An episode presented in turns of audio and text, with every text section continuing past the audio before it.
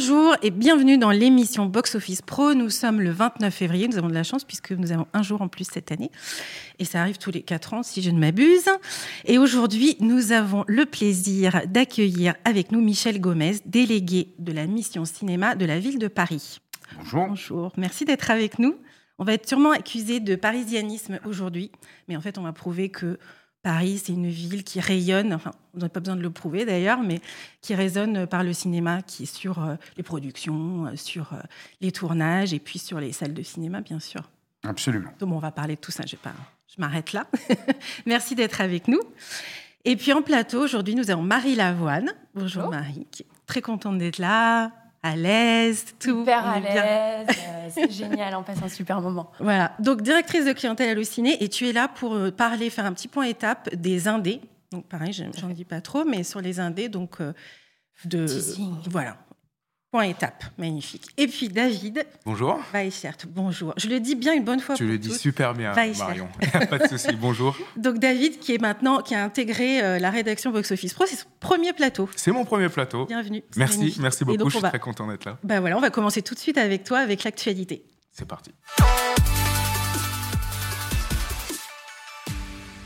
On commence par les événements professionnels et notamment celui de la CST. Oui, comme tu dis, on va commencer par les événements, rencontres qui auront lieu ces prochaines semaines. Tout d'abord avec la commission supérieure technique, dont le département diffusion-exploitation organise le 20 mars une journée de rencontres et de conférences à l'occasion de ses 80 ans. Donc déjà huit décennies que la CST accompagne, forme et partage euh, aux bonnes pratiques aux techniciens euh, du cinéma français. Alors cette journée s'articulera autour de plusieurs thématiques.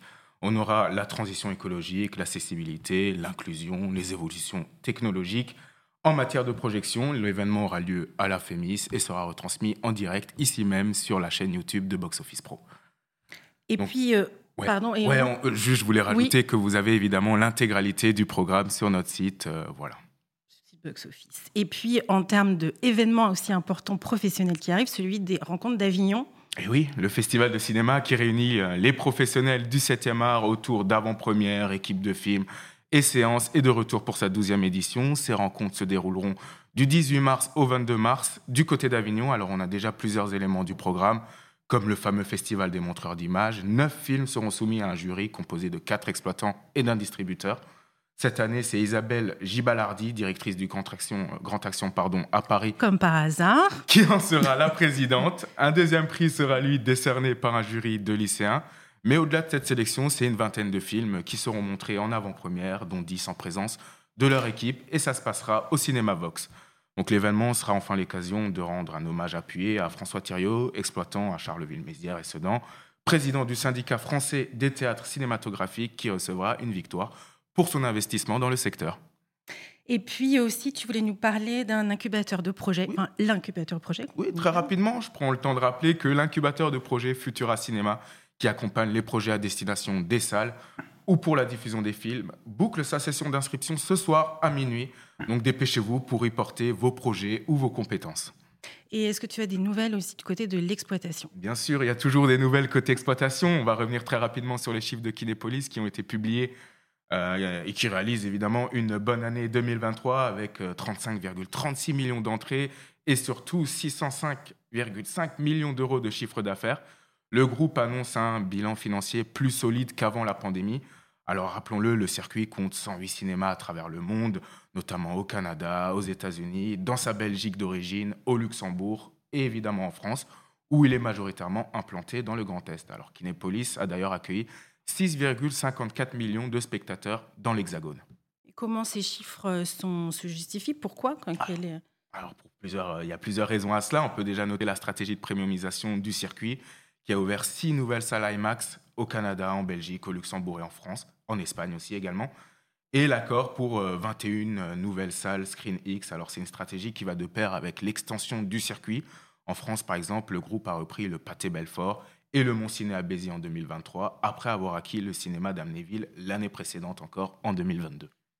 Et puis, euh, pour des, un cinéma un peu plus indépendant, plus petit, en région, Oui, en région aussi. Il se passe des choses. Les Sénonchois et Sénonchoises, j'espère que je le prononce bien, vont à nouveau pouvoir se rendre à l'ambiance, le cinéma de la ville de Sénonges dans l'Eure-et-Loire, qui appartient au circuit Noé. Il a rouvert la semaine dernière après six semaines de fermeture pour travaux. Alors ces derniers concernaient surtout la peinture, de salles, euh, avec euh, cette magnifique salle que vous voyez à l'écran de 300 fauteuils, mais également la, rénovation pardon, des sanitaires et des bureaux. Il ne reste plus qu'à finaliser le hall et la façade. Oui, pas évident, parce effectivement, comme on nous l'expliquait, il est classé monument historique, donc pour les travaux, il faut un peu de temps, et donc ça s'étalera aussi. bien sûr, bien sûr. Dans le temps. oui, donc Effectivement, donc il y a derrière encore d'autres euh, travaux euh, à prévoir, un agrandissement. C'est la première étape d'un projet bien plus euh, ambitieux qui consiste à construire un bâtiment neuf avec deux salles supplémentaires d'environ 100 et 40 places, des loges, des réserves pour pouvoir accueillir des spectacles dans la grande salle, ainsi qu'une salle d'activité. Donc à suivre, tout comme le chantier du futur complexe Ciné Ouest qui ouvrira ses portes à Mougins près de Cannes d'ici le printemps, on table sur avril. Alors la spécificité de ce cinéma, c'est évidemment sa Saloma que vous voyez à l'écran. La première du monde, c'est proche d'une salle d'opéra ou de théâtre avec des balcons disposés sur la hauteur de l'écran. On aura également des haut-parleurs d'ambiance propres à chaque loge afin d'augmenter la qualité immersive du son, à savoir du Dolby Atmos. Et le cinéma aura également deux salles, de 70 fauteuils. En plus, voilà, une visite de chantier est actuellement organisée aujourd'hui même euh, au, à ce cinéma. Oui, exactement en ce moment. Donc, ils nous tiendront au courant des avancées. Hein. Exactement. Et puis, euh, effectivement, on été euh, dans on sort de la cérémonie des Césars, avant aussi celle des Oscars, donc une période un peu particulière, une cérémonie particulière aussi. Exactement. voilà, en sobriété et puis à la fois importante puisqu'elle a permis aussi la, la parole de, de, se libérer, notamment avec Judith Godrèche. Euh, mais tu voulais aussi revenir sur les, prix, peut-être. Exactement, oui, parce que la fin de la cérémonie ne marquait pas la fin de la course au César. Trois jours après cet événement majeur du 7e art, des lycéens issus de 97 lycées généraux euh, technologiques et professionnels ont décerné leur César à Je verrai toujours vos visages, ce corps électoral juvénile à peu près 2000 élèves, un peu plus, euh, a pu visionner les cinq longs métrages nommés au César 2024 du meilleur film en compagnie de leurs euh, professeurs référents. Alors, tout comme celui des membres de l'Académie des Césars, le vote des lycéens s'est déroulé entre le jeudi 1er février et le vendredi 23. La remise de ce César, César pardon, aura lieu le mercredi 20 mars 2024 dans le grand amphithéâtre de la Sorbonne. Donc sur la cérémonie effectivement qui s'est déroulée samedi dernier. Oui, c'est ça, c'est ça. Et donc ça chamboule un peu le classement hein, des, des distributeurs au César. Je verrai toujours vos visages offre donc un César de plus à Studio Canal qui a remporté 7 Césars avec celui-ci. Il devance donc le pacte avec ses 6 Césars raflés par son fer de lance Anatomie d'une chute. J'en profite pour rappeler que cette cérémonie a été marquée par le discours de Judith Godrèche, évidemment, alors que l'actrice a déposé plainte contre les cinéastes Benoît Jacot et Jacques Dolion pour agression sexuelle. Le prochain film de ce dernier, CE2, est au cœur de la polémique depuis, euh, euh, ces plaintes-là.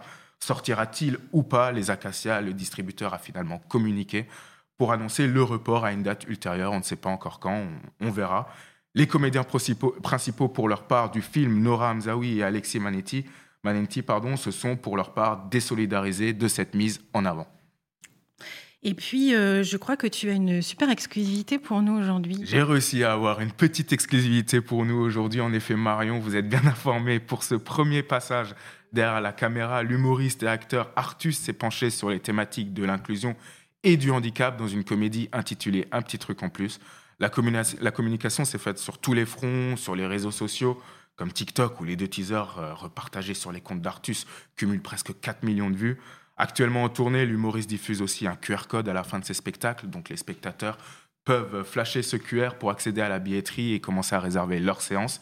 Il y aura des, séances aussi semi-éclairées qui vont être proposées dans le cadre du dispositif Ciné Relax, donc des projections pour des personnes dont le handicap entraîne des troubles du comportement, avec un accueil par des bénévoles formés, l'absence de publicité et de bande-annonce, ainsi que l'abaissement du son. Donc oui, on a une exclusivité aujourd'hui. C'est d'une part la date de l'avant-première qui sera le 18 février. C'est une avant-première nationale sur tout le territoire français. Et on a l'affiche aussi euh, de, d'un petit truc en plus avec Artus, Clovis Cornillac et Alice Belaïdi. Voilà, c'est le premier film d'Artus, c'est en exclusivité chez nous et, voilà. Voilà, donc on découvre l'affiche pour la première fois. Et on découvre l'affiche euh, par par, pan, distribution, oui. Absolument. Ben, en tout cas, merci à eux pour, euh, pour ces belles, belles exclus, ces belles infos. merci. merci. Est-ce que tu as encore des, des nouvelles pour nous? Non C'est bon pour toi Pour ma part, On c'est est tout bien, bon. tu n'as plus rien à ajouter. J'ai plus rien à magnifique. Merci. Merci. David. Eh ben, on va passer à la rubrique décryptage.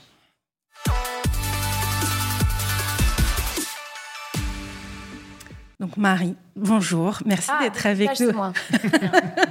Décryptons. C'est toi. Euh, donc tu as lancé, euh, donc dans le cadre effectivement, tu es directrice de clientèle chez et tu as lancé le projet Les Indés à la rentrée. Et on avait envie aujourd'hui de faire un petit point étape aujourd'hui sur euh, ce qui s'est passé depuis. Mais est-ce que tu peux nous rappeler en quoi ça consiste déjà, Les Indés? Tout à fait. Euh, Allociné les Indés, c'est une marque de la famille Allociné. Euh, donc on a Allociné Kids euh, qui s'adresse aux parents pour les orienter dans le choix de films pour euh, leurs enfants.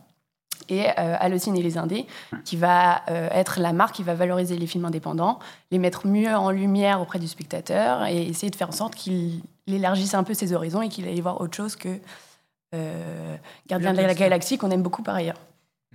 Euh, comme vous avez euh, UGC Frisson euh, chez UGC, voilà, c'est une, Un marque de la famille Allociné. D'accord. Et est-ce que parce que pourquoi vous avez créé ça? Il y avait, ça répondait à quel besoin? Tellement de besoins différents. Euh, nous, c'est un peu particulier à Allociné parce qu'on est, on est, on représente tout le monde. On est au service du spectateur, mais on est aussi au service de l'exploitant, du distributeur, des producteurs, des, tout ça. On, est, on doit, euh, quand on crée quelque chose, faire en sorte que ça corresponde à tout le monde et que ça valorise le travail de tout le monde et ça donne envie à tous les spectateurs d'aller au cinéma. Donc, du coup, on avait les distributeurs qui euh, se battent contre une, concurrence farouche sur ce terrain-là, on va pas se mentir. Euh, on avait les exploitants qui ont euh, besoin euh, qu'on valorise ce genre de cinéma quand euh, ils font l'effort de le programmer. Et euh, les spectateurs qui hésitent énormément sur cette typologie de film-là euh, quand ils doivent faire un choix, comme il y a beaucoup de films différents, comme la, on a intérêt à regarder bien la bande-annonce, à s'enseigner énormément sur euh, le, casting, etc., avant de faire un choix pour aller en salle de cinéma. Il hésite euh, entre, entre beaucoup de films la même semaine. Et donc, c'est notre travail en tant qu'halluciné de mieux l'orienter et de lui dire bah voilà, il y a tout ça qui existe déjà. Est-ce que tu es sûr que tu sais que tout ça existe en salle? On a la chance d'avoir une programmation énorme.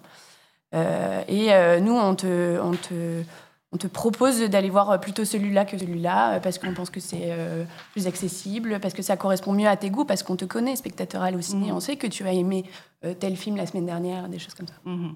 Et je sais plus du tout ce que je voulais vous dire. Et ben c'était Euh, à quel besoin ça, ça correspondait donc Tout ça. Tout ça. Et à la Euh, fois de retour aussi des, des spectateurs en salle, parce que ça a été un moment, de, un moment où euh, il y a vraiment cette, ce besoin-là aussi. Ouais, les- ça fait très longtemps qu'on se demande ce qu'on doit faire pour mieux mettre en avant ce cinéma. Ce qu'on faisait déjà, hein, le- le- le- la rédac que je salue fait un travail monstre pour mettre en avant tous les films. Et j'en profite euh, pour caler ce chiffre magique de 16,4 millions de visiteurs uniques le mois dernier sur le Bravo. site et l'app. Euh, si on était dans un stade, on serait en standing ovation. Euh, c'est c'est énorme, hein, on est sur, sur des records d'audience. Il y a également 16 millions de, de personnes euh, d'abonnés sur les réseaux sociaux d'Allociné, qui ne sont pas forcément les mêmes 16 millions, donc euh, c'est- on est un mastodonte. Euh, Et concrètement, en quoi ça consiste pour un Moi, je suis distributeur, j'ai- je sors un film. Bah, Et- Là, c'est la marque, elle s'adresse plutôt aux spectateurs. Donc, en quoi ça consiste quand on est sur Allociné, que ce soit le site, l'application, les réseaux sociaux ou les newsletters, parce qu'on envoie aussi énormément de newsletters, il y a plus d'un million d'abonnés aux newsletters Mhm. Allociné. Euh, on va avoir un meilleur fléchage vers les bons films. Donc, euh, on va plus vous parler de ces films-là. Et puis, on va plus vous orienter. C'est comme dans un cinéma, euh, je sais pas, vous avez les préventifs et puis des PLV dans le hall. Et puis ensuite, vous avez les fléchages jusqu'à la bonne salle de ciné. Ben, nous, on a la même chose. On a la homepage d'Allociné, on représente tous les films, plus ou moins. Il y en a qui ont des PLV, d'autres non.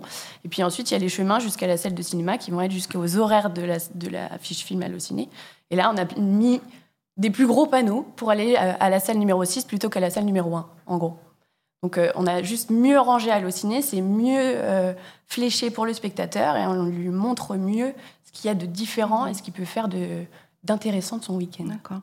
Mais le distributeur, euh, c'est- quel est le travail que vous faites avec lui justement distributeur, il y a une couche, donc il y a la marque qui existe seule et qui, qui valorise de toutes sortes de cinéma.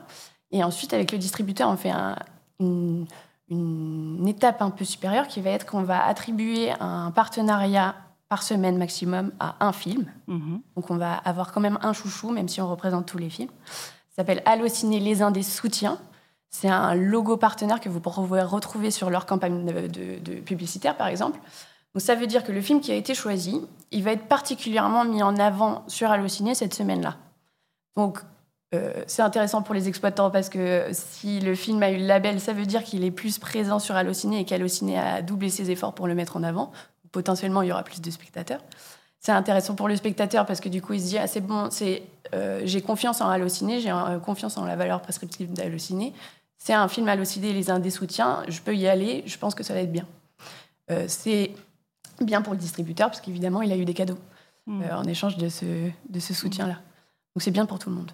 Et euh, en quoi c'était important justement de parler de ça aujourd'hui? Est-ce que est-ce que euh, euh, il y a besoin aussi de faire connaître et davantage ce dispositif et peut-être que l'exploitant, peut-être les exploitants sachent aussi tout ce qui est mis en place pour que pour diriger les, spectateurs? C'est important pour tout le monde mmh. parce que plus plus on c'est un travail qu'on fait avec avec les distributeurs, avec les exploitants, mmh. avec les spectateurs, plus on plus euh, tout le monde euh, connaît le travail qu'on fait, plus il aura de l'impact. Mm. Euh, c'est un travail qui est précieux. Et pour les exploitants, c'est important parce que du coup, ils peuvent mieux identifier les films qui sont soutenus par Allociné et les Indés. Ils peuvent mieux s'orienter en tant que spectateurs sur mmh. Allociné. Ils peuvent être certains qu'on fait de notre mieux pour soutenir la programmation des films indépendants. Donc, quand eux font, programment les films, Allociné les met en valeur mm. tout autant donc c'est important qu'on travaille ensemble. Et après, en tant qu'exploitant, ça pourrait être aussi euh, une piste de collaboration parce que, euh, je ne sais pas, on, est, on est très proche de l'AFCAI sur ce, sur ce mmh. terrain-là, parce qu'évidemment, on a des, des, des, sujets en commun, on a des, problématiques communes, euh, notamment sur le renouvellement de, des spectateurs en salle, le rajeunissement de la cible. Euh, comment on fait venir les jeunes en salle, comment on paillette euh, le cinéma indépendant pour qu'ils viennent, le cinéma à euh, et donc, par exemple, une salle, un cinéma qui aurait une salle AFKE pourrait communiquer sur Allociné les Indés pour dire bah voilà, moi, je programme ce film-là, j'ai une super avant-première, j'ai fait beaucoup d'efforts pour. je sais pas, organiser un Q&A à ce sujet-là. ma séance, elle est géniale. Euh, je voudrais dire aux spectateurs qui sont dans ma région euh, qu'il faut mm. qu'ils viennent chez moi plutôt que chez quelqu'un d'autre et que euh, je fais ce super travail de programmation-là, ils pourraient communiquer sur Allociné, mm. sur cet univers-là, euh, premiumisé. Mm. Donc là, effectivement, on fait un peu de pub et à la fois, c'est un outil qui est super puissant pour communiquer auprès de ses spectateurs, en tout cas pour les salles et en local en plus. Tout à fait. Voilà. Donc on fait de la pub, mais en même temps, on sait que c'est un outil qui est très, très efficace. Quoi. Avec 16,4 millions, on ne peut qu'être efficace, Marion. Et tu parlais de l'AFCAE aussi, donc pour euh, aussi saluer le travail qu'ils ont fait, puisqu'ils ont été euh, effectivement les premiers gros partenaires euh, de, des Indés quand ça a été lancé, donc justement pour rajeunir l'image. Ils nous font confiance. on a... Ça fait longtemps, comme je disais, qu'on a des discussions sur ce cinéma-là, mais c'est vrai que l'AFCAE a mis le, on va dire, la dernière étape pour nous pousser à le faire. Mm. Euh, et, donc, ils travaillent toute l'année avec nous sur cette marque. Ils en profitent pour mettre en avant, eux, leurs actions euh, auprès d'une cible, du coup, qui, mm. savent euh, qualifier. Mm. Superbe. Est-ce que tu as d'autres choses à... Mais je ne sais pas, mais s'il vous plaît, je reste toute l'émission je hijack le truc. Et ben, je... En fait, non, voilà. parce que tu vas être obligé de quitter ce plateau, en fait, parce que parce qu'on va accueillir Émilien. D'accord. Mais merci beaucoup euh, d'avoir expliqué tout ça. Et puis, bah, bien sûr, s'il y a des questions, n'hésitez pas à vous adresser à, Marie. Hein, tout à fait. Merci beaucoup, Marie. Et puis, ben... Ah non, on a, pardon, on a un clip à montrer. Eh ah, mais super. Oui, vous me dites rien, là. On a, bah un, petit, on a un petit clip des Indés et après, on accueillera Émilien pour la rubrique chiffres.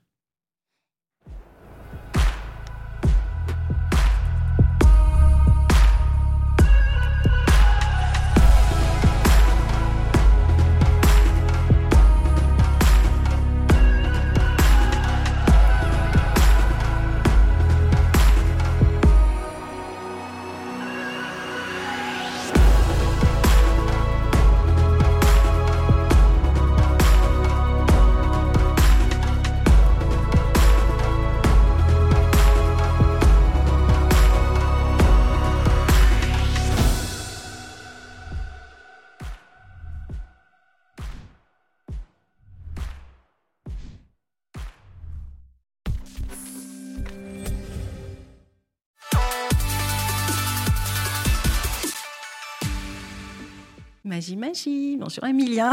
Bonjour, bonjour tout le monde. Je viens de courir dans les escaliers pour vous rejoindre. Incroyable. Bon alors avant de parler des chiffres et, de donner la parole, on voulait juste, alors on, s'est un peu accroché dans les chiffres et dans les dates pour un petit truc en plus. Oui, pour un petit truc en plus, je pense que c'est l'émotion de la première émission. Évidemment, ça ne sera pas le 18 février, vu que le 18 février est déjà passé.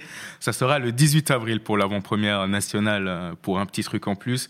Et au total, euh, alors moi j'ai pris les chiffres TikTok, euh, mais évidemment, si on cumule tous les réseaux sociaux, ça fait bien plus de vues. Je crois qu'on est sur 10 millions, de vues cumulées avec Facebook, Twitter, TikTok et l'ensemble des, réseaux sociaux. Voilà, pour cette petite correction. Merci à David Baudry de, nous écouter si attentivement comme ça. Merci.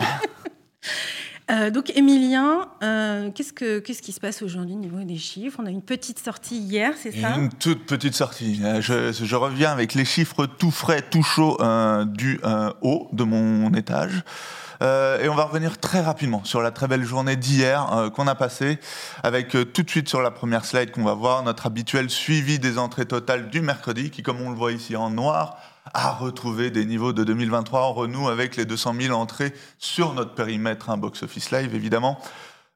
juste après ce petit trou d'air qu'on a eu la semaine dernière. Donc c'est plutôt très positif. Une journée qui a été portée évidemment par Dune 2, euh, d'une deuxième partie, pardon, euh, qui a réalisé euh, plus de 37% hein, des entrées de la journée. c'est un beau, une belle part de marché. C'est pas autant que des gros blockbusters, d'autres gros blockbusters comme Napoléon, Fast X ou même Les Gardiens de la Galaxie 3, hein, qui avoisinaient plutôt autour des 50% de part de marché. Ce qui est aussi un signe que tous les autres films à côté ont bien fonctionné aussi sur la journée, donc c'est plutôt très positif pour cette journée. Et du coup, parlons du loup dans la bergerie, du, de l'éléphant dans la pièce, d'une deux, euh, qui a fait, euh, on a eu les chiffres il y a une heure, 166 000 entrées premier jour hors avant-première. Ils sont avec, euh, ils ont fait 94 000, je crois, avant-première, donc on est sur un total à 260 000. On est bien au-dessus du premier, hein, qui avait fait 115 000 entrées premier jour hors avant-première. Et surtout, on est dans les traces de Batman, hein, autre titre de Warner, euh, qui était sorti en mars, au titre avec une typologie plutôt adulte, film long. Voilà, donc euh, on est euh, pas loin de ce, titre-là, pardon. Mais par contre, je voulais vous montrer un petit truc qu'on avait remarqué là sur, Dune 2, pardon, sur sa journée. C'est qu'en grande partie, ces entrées se, se sont beaucoup reposées sur ces préventes. Et on a pu voir, nous, grâce à Box Office Live, sur le suivi des entrées en temps réel, que le film a un peu manqué de dynamisme en salle, un peu à l'instar d'un Oppenheimer ou d'un Napoléon. Euh, on va le voir sur la prochaine slide. Euh, on a pu constater en regardant le coefficient pré-vente sur fin de journée, c'est-à-dire qu'on prend juste le nombre total d'entrées fin de journée, on le divise par ses préventes et ça nous donne ce coefficient-là, ce ratio. Et on voit qu'on est là, ben, c'est d'une, c'est tout au bout à droite par rapport à une moyenne de comparables que j'ai pris dans des blockbusters, on est à 1,8 sur ce coefficient. Donc très peu d'augmentation, enfin très peu, pas beaucoup d'augmentation euh, des entrées par rapport aux préventes qu'on avait dès le départ, alors qu'on a une moyenne à peu près de 3,2. Donc voilà, petite, euh, petite, euh, petit, petit point là-dessus, c'est pas d'inquiétude, hein. c'est assez habituel sur cette typologie de film plus adulte et plutôt long, hein, comme on a pu le voir sur Oppenheimer et Napoléon. Et surtout, ce faible dynamisme est surtout symptomatique d'un déport des entrées sur les prochains jours avec des spectateurs qui ont peut-être aussi un peu appréhender et anticiper l'affluence en salle sur le premier jour et qui préfèrent attendre le week-end. En tout cas, c'est ce que semble confirmer, nous, les préventes qu'on voit déjà dès ce matin, et c'est surtout euh, pas d'inquiétude, hein. on, l'a vu très brièvement, mais euh, le film a une note spectateur hallucinée de 4,5, c'est gigantesque, euh, donc ça a de quoi assurer une très très bonne fin de carrière, enfin une très belle carrière, pardon, pour le film. Enfin aussi, on fera un petit clin d'œil. Hein, on a dit aussi que d'autres films avaient bien fonctionné. On fait un petit clin d'œil à nos amis de Zinc Distribution qui sortaient tomber du camion aujourd'hui. Euh, hier et qui ont réalisé un beau démarrage avec notamment de très belles performances en milieu de journée et en soirée. Voilà pour hier. Pour hier. Et puis pour aujourd'hui, parce que tu voulais profiter de la présence de notre invité pour faire un petit point sur les chiffres parisiens. Absolument, je voulais profiter de notre invité très prestigieux autour de cette table pour refaire un point sur Paris et sa périphérie. Et tout d'abord, je vous ai remis quelques chiffres euh, issus des différents rapports du CNC, on va le voir sur la prochaine slide. Je vous ai remis euh, euh, tout d'abord Paris périphérie, c'est 19% de la population totale française. C'est 19% du parc de salles en France. Et c'est surtout 25% des entrées en 2022. Ça, c'est des chiffres issus du rapport du CNC de la géographie Paris du cinéma. périph. Paris périph, Pas Paris, absolument. Euh, L'île de France, dirons-nous. Euh, mais euh, c'est une- surtout une population beaucoup plus cinéphile hein, que le reste de la France. hein. On a 72% euh, de la population qui allée au moins une fois dans l'année au cinéma, compte à peu près 60% de la- du reste de la population globale. Mais comme le soulignait le CNC dans leur rapport, euh, c'est aussi la population qui avait en 2022 le plus de mal à revenir en salle. Du coup, ça a piqué ma curiosité, vous la connaissez, et j'ai voulu regarder un peu si Paris et sa périphérie étaient toujours un aussi bon thermomètre de la fréquentation en France. Parce que oui, historiquement, un des indicateurs phares sur le jour de sortie, c'est le 14h Paris périphérie. Et, euh, car c'était aussi surtout les premières entrées qui tombaient après le 9h des Halles. Alors aujourd'hui, on commence à avoir des indicateurs encore plus précoces. hein. On l'a vu là sur Dune, je vous parlais des préventes qu'on regardait de façon assez rapide, très rapidement, ou plus précis comme l'analyse des, entrées en temps réel que l'on peut faire notamment avec, euh, avec Box Office Live. Mais j'ai voulu regarder s'il était encore plus pertinent, il était encore pertinent pour sentir le marché, ce Paris Périph 14 heures. Et du coup, j'ai pris un top, j'ai pris un top 100 des films en 2023 euh, qui sont euh, classés par rapport à leur Paris périphérique 14 heures sur CBO. Vous allez le voir là sur la prochaine slide. Sur l'axe horizontal, j'ai regardé leur entrée totale au premier jour et sur l'axe vertical, euh, pardon, sur l'axe horizontal, leur Paris périphérique aux 14 heures et sur l'axe vertical, le euh, total entrée premier jour. Et voilà ce que ça nous donne. Ce qu'on Bon, je vais vous aider à le lire. hein. Je sais que vos, mes graphiques sont parfois difficiles à lire. Ce que ça donne, ce qu'on voit, c'est qu'en fait, les points, re- tous ces points rejoignent une tendance qui sont autour de cette, cou- euh, de cette ligne droite rouge que vous voyez là, qui signifie qu'il y a une plutôt bonne corrélation entre les entrées Paris périphérique 14 heures et le euh, Total France. Et ceux qui sont échappés, là, c'est Ah, les petits. ceux qui sont échappés, c'est des- c'est- c'est quelques petites euh, films, des données qu'on va dire un peu aberrantes, hein, qui vont avoir, bah là vous le voyez, Astérix, il a fait un meilleur Total France que sur son Paris périphérique 14 heures. Que ce que pouvait nous faire penser Mhm. son Paris périphérique 14 heures. C'est-à-dire que du coup, il a fait de très bonnes entrées en province. Et ça, c'est une- quelque chose que l'on regarde aussi, parce qu'évidemment, dans ce Paris périphérique 14 heures, il y a ce petit biais des films plutôt avec un profil parisien, des films plutôt avec un profil provincial. Et pour mesurer ça, on a aussi un autre indicateur historique, hein, c'est le coefficient, le fameux coefficient Paris-Province. Alors aujourd'hui, on a aussi d'autres outils hein, pour déterminer le profil des spectateurs en amont de sa sortie. Nous, par exemple, on étudie le profil des visiteurs des pages films sur Allociné. Mais ce coef, c'est un calcul assez simple. Là, vous le voyez à l'écran. Alors, je vais vous expliquer aussi ce graphe. Ne vous inquiétez pas. Mais pour reprendre sur ce coef-là, c'est un calcul assez simple. On prend le total des entrées France, on le divise par les entrées Paris euh, et sa périphérie, et tada.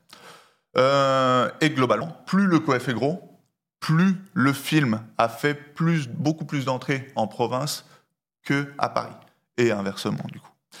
Alors du coup, j'ai fait le même exercice que tout à l'heure, euh, mais par contre, j'ai pris le total, le top 100 des films qui ont fait le plus d'entrées en France en 2023, et ça donne ce nuage de points plutôt bordélique, hein, on va le dire.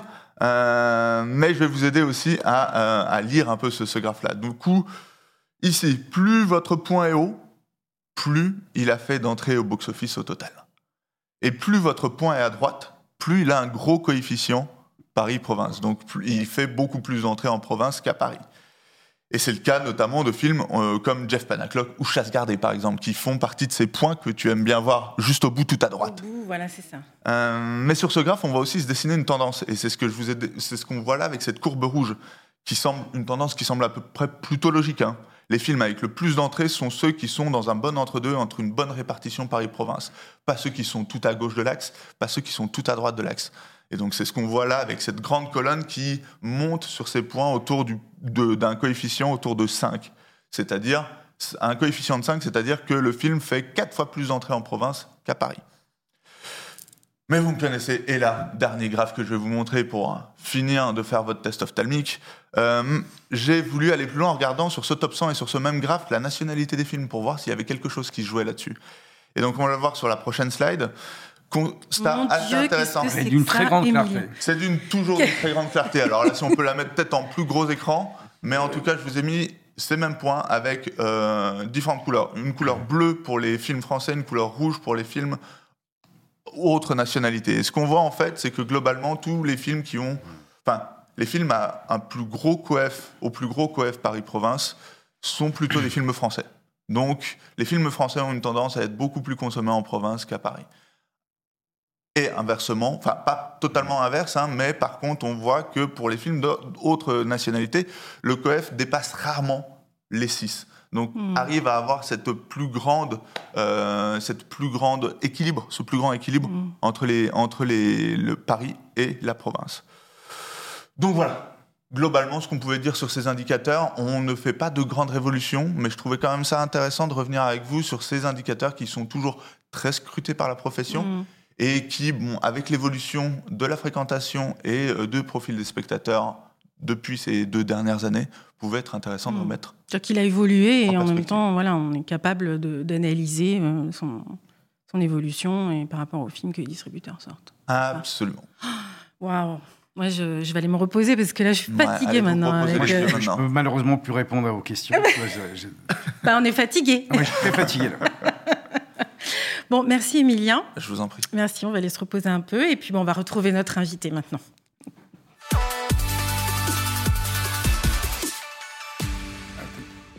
Bon, Michel Gomez, merci d'être avec nous. C'est moi qui vous Euh, remercie. ah non, merci beaucoup. On sait que vous avez un emploi du temps euh, très chargé en ce moment. Il y a beaucoup de sujets pour vous.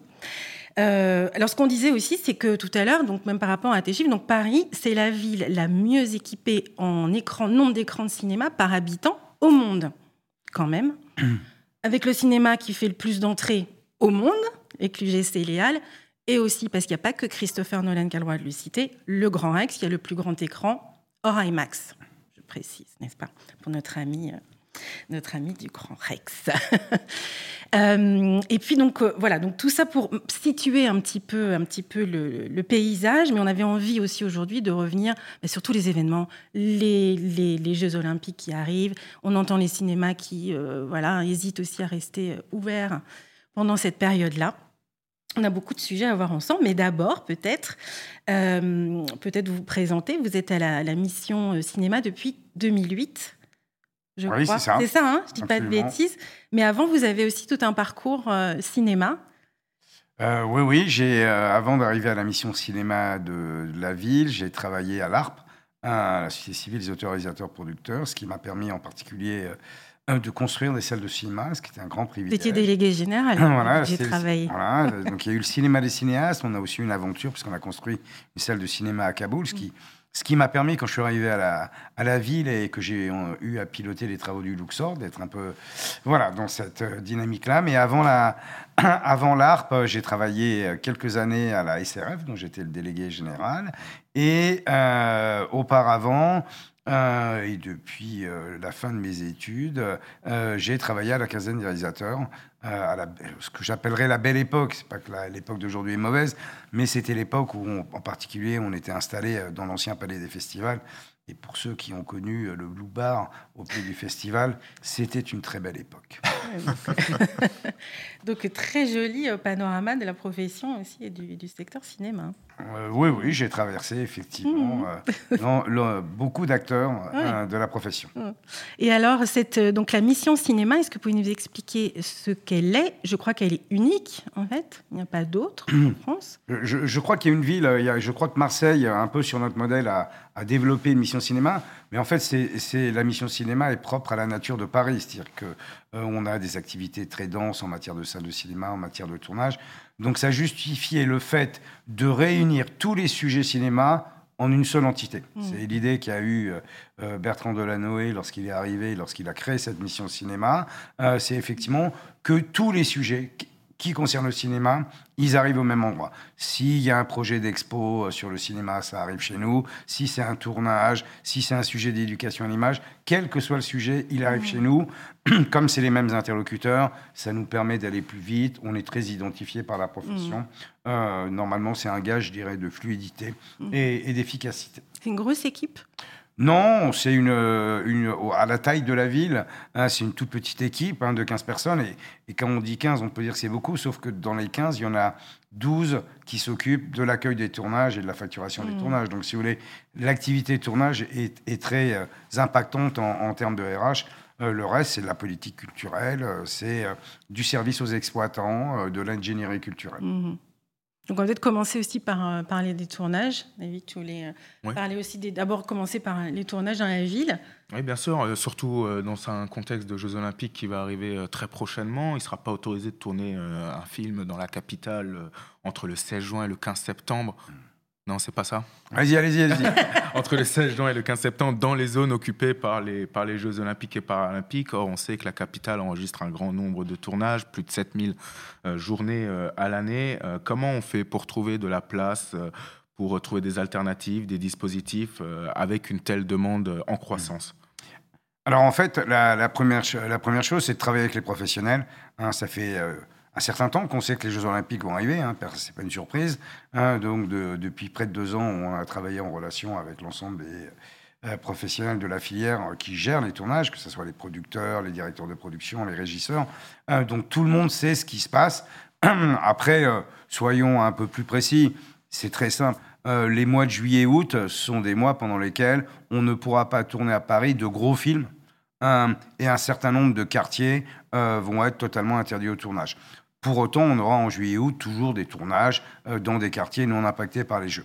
Euh, et après, quand on dit euh, jusqu'à fin juin, on a une activité tout à fait normale, sauf sur les sites où il y a de la construction de, sites olympiques. hein. je pense à la Concorde, au Champ de Mars, etc. Voilà, donc jusqu'à fin juin, tout va bien. On recommence le 1er septembre. On a effectivement ce trou de juin-juillet. Les, productions l'ont totalement anticipé. On voit aujourd'hui des plannings de production euh, qui ont calé leur tournage dans Paris jusqu'à fin juin, qui ensuite vont aller se promener euh, en première, deuxième couronne ou en province et qui reviennent euh, ou qui vont aller en studio et qui reviendront le 1er septembre. Pour autant, quand on fera le bilan de l'année, c'est sûr qu'on aura eu moins de jours de tournage en 2024 qu'en 2023, parce que la, la période juillet-août est une période pendant laquelle on fait en général des trucs qu'on ne peut pas faire à d'autres moments de l'année. Il y a quand même une énorme contrefaçon de tournage dans la ville de, de Paris. Quelles sont les solutions peut-être pour essayer de désengorger euh, et distiller peut-être euh, un peu partout euh, des, des tournages plutôt que de les concentrer, de les rassembler vraiment tout à Paris? Alors, en fait, au cours des dix dernières années, on a doublé le nombre de, de- de tournages accueillis à Paris, hein, le nombre de jours de tournage.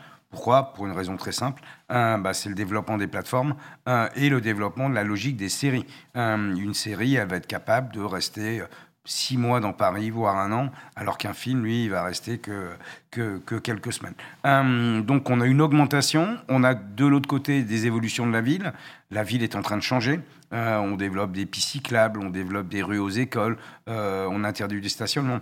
Donc on a un effet de ciseau évident. On a de plus en plus de monde de tournage et de moins en moins de place. Il faut euh, trouver des solutions régulées. On a travaillé avec la, profession pour réduire le nombre de véhicules, pour mettre en place des systèmes de drop-off. Il va falloir continuer à travailler sur euh, ces sujets-là.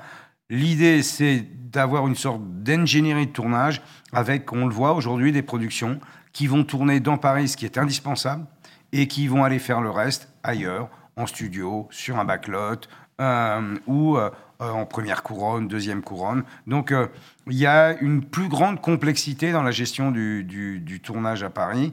L'idée, c'est de permettre de continuer à recevoir tout type de production, des grosses, des moyennes, des films historiques, euh, des films d'auteur. Voilà, voilà notre euh, défi, tout en assurant et en répondant à un enjeu qui est aujourd'hui un enjeu évident pour tout le monde, mais très important pour la ville, c'est la transition écologique des tournages. hein. Le, tournage, euh, je dirais que parfois ils sont un peu le diesel. Euh, il va falloir effectivement que ça sente un peu moins le diesel dans les années à venir. Euh, Justement, on sait que la plupart des émissions de CO2 euh, rejetées dans l'atmosphère euh, proviennent ben, par rapport à, ce maillon de la chaîne de production, euh, proviennent des plateaux de tournage. Il y a des déchets, il y a beaucoup de déplacements, évidemment, notamment des camions, une consommation énergétique assez importante. Vous, aujourd'hui, qu'est-ce que vous préconisez? Quels sont les dispositifs qu'il faut mettre en place pour réduire au maximum ce- cet impact euh, environnemental? Alors, on a, déjà, euh, et tout ça, on ne le fait pas tout seul. On le construit avec euh, les, acteurs de la filière.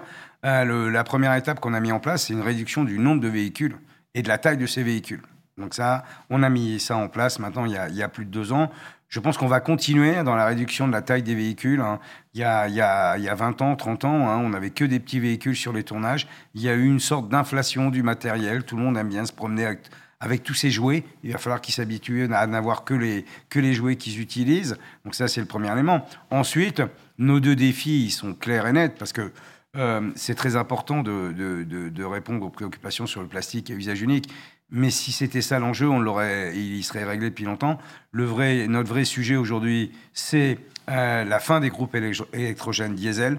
Et ça, on va pouvoir le faire dès lors que les solutions technologiques alternatives se développent, en particulier tout ce qui est batterie. Ça y est, ça se développe. Euh, et puis, bien évidemment, c'est les camions euh, qui sont aujourd'hui diesel. Plus on réduira la taille des véhicules, plus les solutions de substitution, et en particulier électriques, permettront de répondre à ce défi. C'est un défi global, c'est un enjeu global. C'est pas que le, le- le secteur du cinéma qui doit prendre ça en charge. C'est quelque chose. C'est l'ensemble. euh, C'est bien évidemment, euh, c'est l'ensemble de la société. hein. Ça répond à la ville. Il y a un plan climat hein, qui guide euh, effectivement toutes les préoccupations. Il y a des préoccupations nationales hein, sur les, les zones, ce qu'on appelle les ZFE, euh, zones à faible émission. Donc euh, le sujet n'est pas propre à, à la filière cinéma. La filière cinéma s'en empare euh, clairement. Euh, moi, je trouve qu'elle progresse. euh, et il faudra simplement à un moment qu'on appuie sur le bouton pour accélérer la, le basculement, parce que on est quand même un secteur assez conservateur, donc il y a un moment, il faut mettre un petit coup de, Ouais. un petit coup de speed pour basculer. Et puis pour parler aussi de l'exploitation, donc là des salles de cinéma à Paris. Donc on disait on a un maillage extraordinaire dans la capitale. Il y a 60, en 2022 il y avait 77 Mm. cinémas, 400 écrans et la moitié des cinémas classés un essai. Euh, Est-ce que vous pouvez nous, bah, nous faire un petit portrait aujourd'hui de ce que, ce que sont les salles à Paris? Bah, vous l'avez évoqué tout à l'heure, hein, on, est, euh, on est la ville du monde qui a le plus d'écrans euh, par habitant. Mais ce qu'il faut surtout souligner, c'est la diversité de ces écrans. On est une ville dans laquelle vous allez aussi bien avoir, vous avez évoqué le Rex, euh, UGC Léal, mais vous allez avoir des salles de répertoire, vous allez avoir des salles à essais mythiques. Euh, cette diversité-là, elle n'existe pas ailleurs. Euh, qui vous aurait dit qu'il y a 20 ans qu'on aurait des salles de répertoire euh, qui passeraient, qui seraient pleines, qui marchent très bien, euh, qui passeraient du film de, de- patrimoine? Euh, Voilà, on a euh, donc effectivement cette diversité des salles qui offre aux spectateurs parisiens, je le rappelle, qui ne s'en rend pas compte. Il faut qu'il aille à Madrid et qu'il soit obligé de prendre sa voiture pour aller dans une zone commerciale à 5 km pour aller au cinéma. Euh, le- L'élu en charge de la culture à Paris, qui s'appelle Karine Roland, est, en charge aussi de ce qu'on appelle la ville du quart. En matière de salle de cinéma, c'est la ville du quart On parlait d'écologie. La vraie écologie, c'est de pouvoir aller au cinéma sans prendre sa voiture. Voilà, on est euh, en matière d'aménagement du territoire, euh, de politique d'urbanisme. Le fait d'avoir des salles de cinéma dans lesquelles on peut aller partout, il y a un seul arrondissement parisien qui, pour l'instant, n'a pas de salle de cinéma. Bientôt. Mais, mais, mais bientôt, on en reparlera. Euh, voilà, donc on a une diversité de salles. Il faut aussi dire les choses clairement. On est dans un tissu, l'exploitation, c'est un, un secteur, c'est le secteur privé. hein. On n'est pas, on- nous n'avons pas à Paris de salle municipale, nous n'avons pas besoin hein, de répondre à une défaillance du privé. Nous avons une seule salle qui est en délégation de service public, hein, c'est le Luxor. Euh, voilà, mais il faut être capable de dire aussi que nous avons à Paris un tissu de salles qui est vivant. Mm. Malheureusement, quand on dit vivant, ça veut dire qu'il y en a qui, qui meurent, il y en a qui naissent. Mhm. Euh, voilà.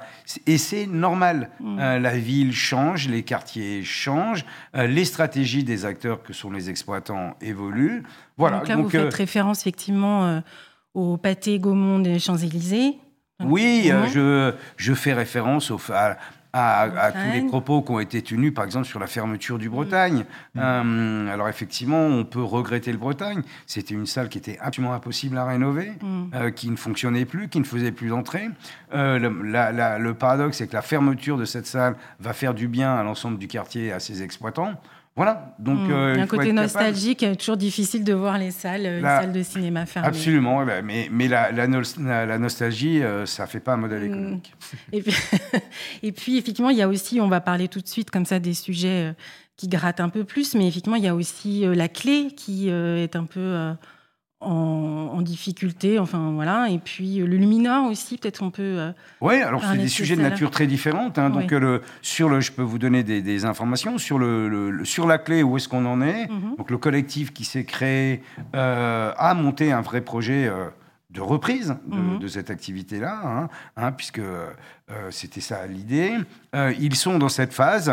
Euh, ils ont des échéances dans les semaines à venir, entre fin mars, mhm. dans les semaines à venir. On va voir s'ils sont capables de, construire ce modèle économique, qui est un modèle économique qui va allier activité d'exploitant, activité de post-production. voilà. Donc, on a, ils seront bien évidemment, j'imagine, soutenus par tous les acteurs que sont le CNC, la région et bien évidemment la, la ville, qui, qui, mhm. qui les accompagne depuis le début. Donc ça, c'est un sujet. Le sujet Luminor est d'une nature différente, hein, puisque là, on est... Euh, on l'a dit tout à l'heure, on est dans le secteur privé. Hein. On n'est mm. pas euh, euh, dans un secteur qui est hors sol. Donc, dans un secteur privé, il peut y avoir des relations compliquées entre un bailleur et un exploitant. Le propos de la ville euh, n'est pas de se substituer aux propriétaires, c'est d'essayer de faire en sorte qu'une solution se trouve. Donc, euh, euh, il y a un calendrier de discussion judiciaire. Nous espérons qu'une fois qu'il sera un peu, un peu clarifié, les discussions entre l'exploitant et le, et le propriétaire actuel permettent de, de, trouver une hmm. solution pérenne. les élus de la ville, les élus de Paris-Centre euh, sont très attachés à, ce cinéma qui joue vraiment son, son rôle, hein, qui est un vrai cinéma de quartier, un vrai cinéma de proximité, en plus dans une rue qui a complètement changé, qui est devenue extrêmement sympa, piétonne. Donc euh, voilà, ça fait, on a, il y a souvent des mm. sujets comme ça. Ça fait partie de la, la vie euh, d'un mm. secteur. Et effectivement, ce qu'on voit aussi là, c'est que vous êtes très proche. vous dites qu'il n'y a pas de, il y a pas de, de, de cinéma municipaux, et en même temps, vous êtes très proche de toutes les salles. Vous les soutenez. Il y a un soutien spécial spécifique pour la ville de Paris. Euh, sans ce soutien, déjà, est-ce que, est que les salles arriveraient, pourraient rester ouvertes ou pas? Est-ce que le, euh, en fait, on, on, est dans un système. Mm. Euh, le système de soutien, c'est un système construit de longue date. Mm initié bien évidemment par le CNC, hein, dans lequel effectivement la ville est venue depuis maintenant plus d'une vingtaine d'années trouver sa place et compléter, et autant en fonctionnement qu'en investissement, mmh. euh, le soutien aux, salles de cinéma. Euh, donc on est dans cette logique-là. on a aujourd'hui des salles parisiennes qui effectivement sont, il faut le dire clairement, sans les aides qu'elles reçoivent mmh. des différentes entités publiques, municipales ou nationales, ne, pourraient, ne, ne fonctionneraient pas. Voilà. Donc, mais simplement parce qu'on considère qu'elles jouent un service. Hmm. Voilà, simplement, on les accompagne, on travaille avec elles au quotidien, euh, que ce soit sur des projets, que ce soit euh, sur des travaux. Paris est une ville compliquée. Hein, quand on essaye de, de, déposer un permis de construire, si vous voulez, on a hmm. quand même euh, être bac plus 5, ou sinon être capable, comme vos journalistes, de faire des schémas euh, et des beaux graphiques. Tu es le euh, seul à comprendre. on, est, on, est aussi, on a un peu un rôle de, conseil, hmm. de service, hein, de les accompagner dans leur démarche de permis de construire, de sujets de voirie. Ça fait partie de notre, notre quotidien. On est souvent, on pense qu'on est un robinet à subvention on distribue des subventions de fonctionnement, d'investissement, euh, mais on est surtout, euh, euh, on travaille avec eux, on a un rôle de mm. conseil, on soutient beaucoup les, organismes qui les regroupent. Nous avons un gros problème, hein, puisque vous avez parlé tout à l'heure des indépendants, c'est que qui dit indépendant dit indépendant, c'est-à-dire le rêve de l'indépendant, c'est d'être seul au monde. Euh, c'est pas dans la culture toujours de l'indépendant de travailler avec les autres.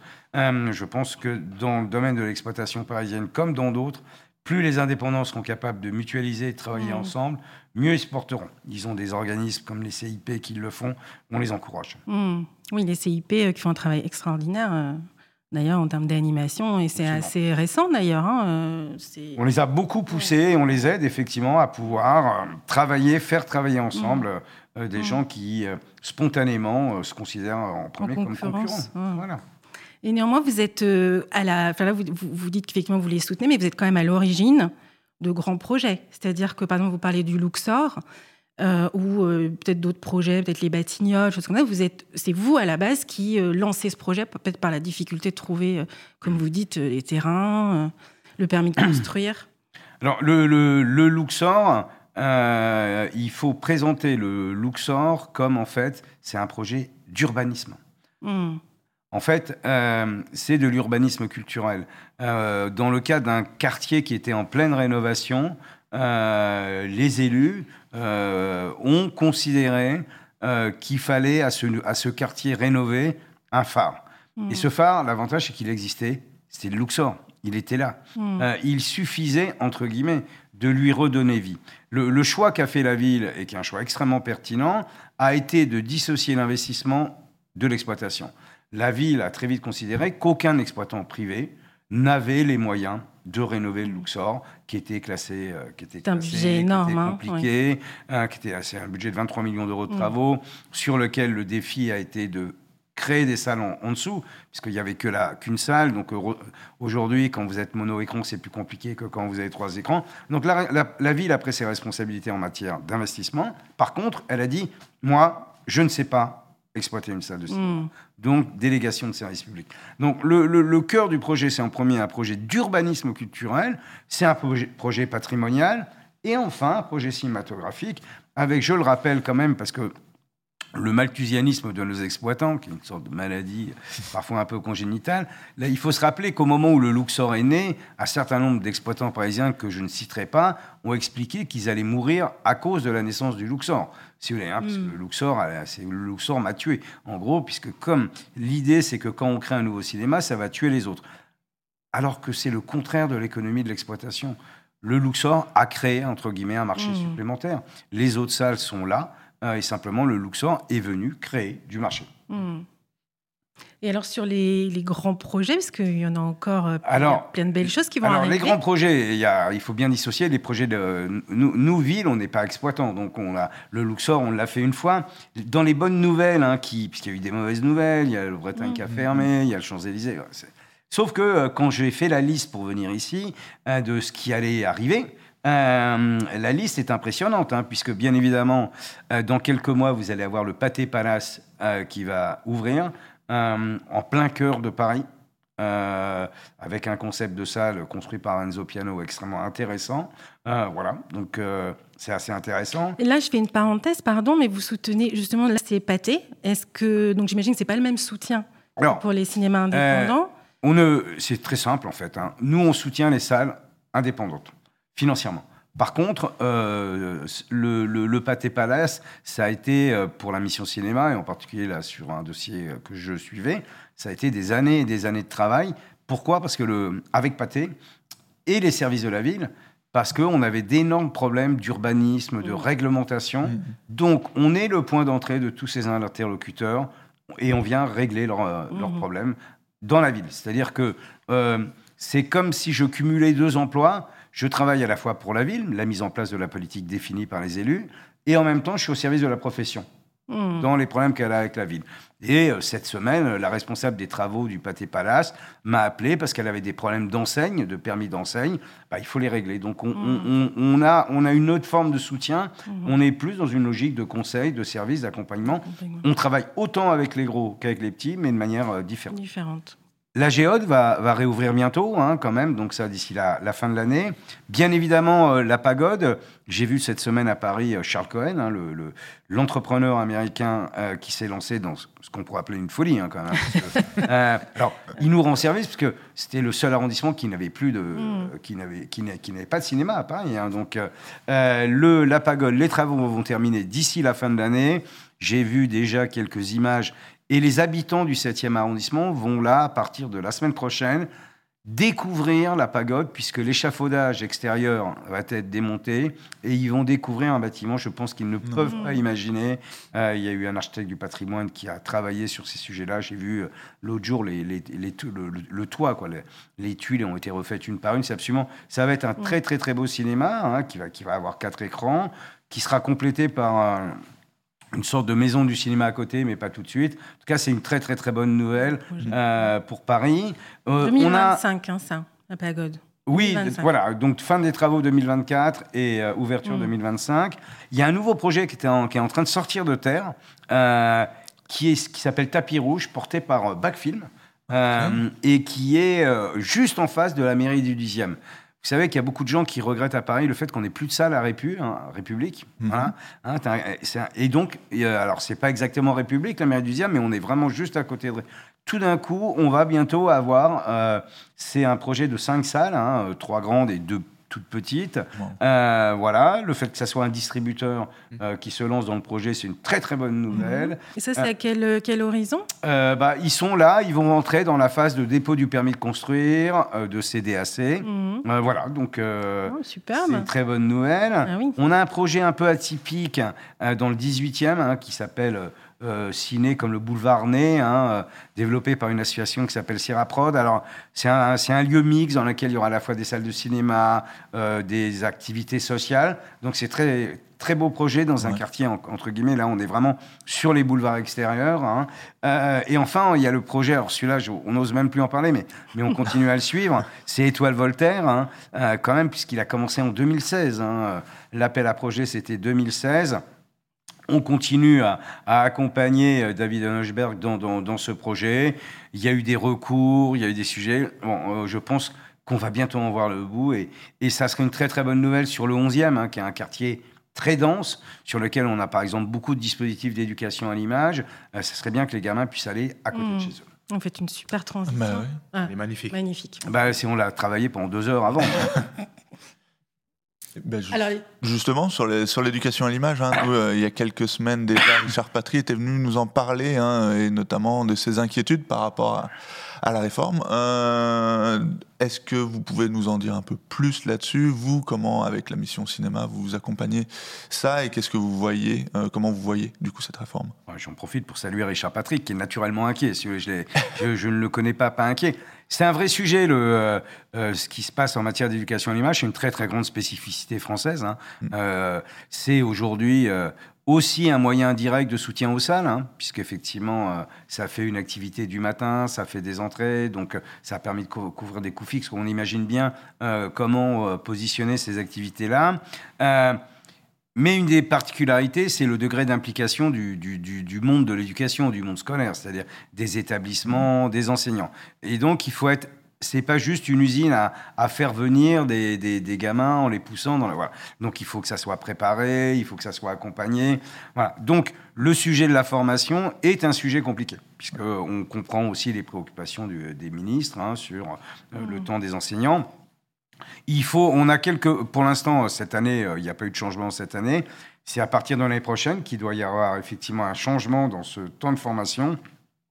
Nous, on accompagne les associations qui pilotent les dispositifs en mettant en place des formations au Forum des images.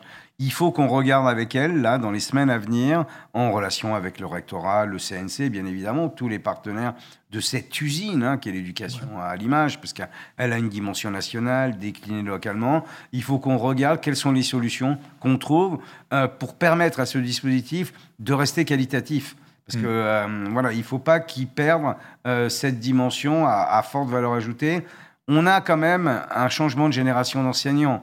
Euh, le, le- le- je- malheureusement, c'est- l'âge fait que le 68 art, si vous voulez, le cinéphile 68 art est en train de nous quitter petit à petit. On a une nouvelle génération qui est pas moins cinéphile, mais qui a été moins formée à la diversité des genres cinématographiques. Donc, cette, cette formation est encore plus indispensable.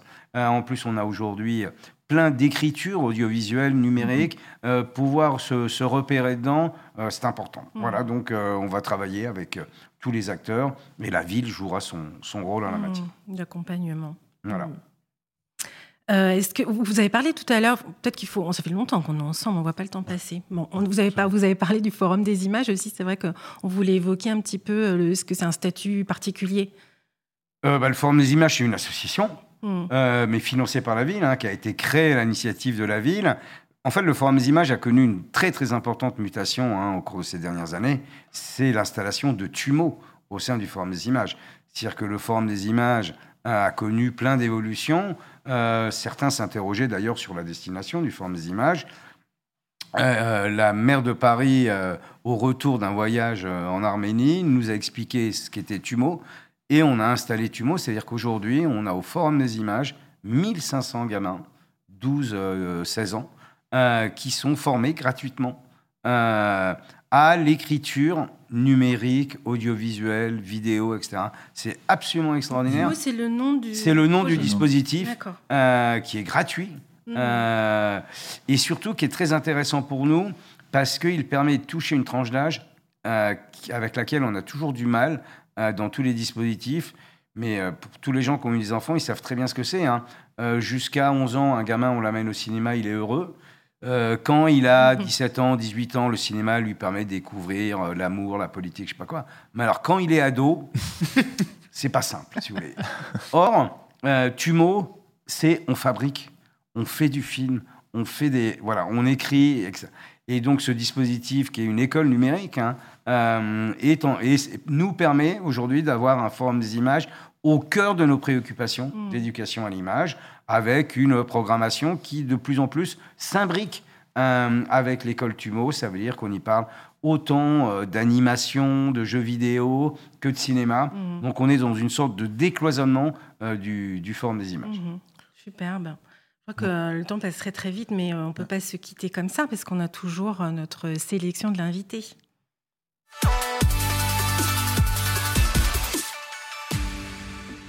David. Oui, alors Michel Gomez, une petite question pour vous afin de conclure euh, ce direct. Quel est le film qui met le plus en valeur Paris selon vous et qu'il faudrait monter, montrer pardon, pendant les Jeux Olympiques? Euh, c'est compliqué parce qu'à Paris, on, on- on tourne des choses très, très, très différentes. Donc, euh, je me suis dit que j'allais pas répondre à- avec un seul film. Ouais. J'allais en prendre deux et qui, qui montrent, je dirais paradoxalement, le, le- voilà, la diversité de ce qu'on tourne à Paris.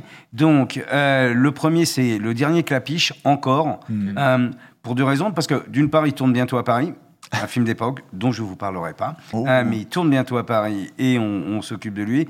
Et donc, dans le film, dans Encore, il y a des magnifiques séquences très, très, très parisiennes.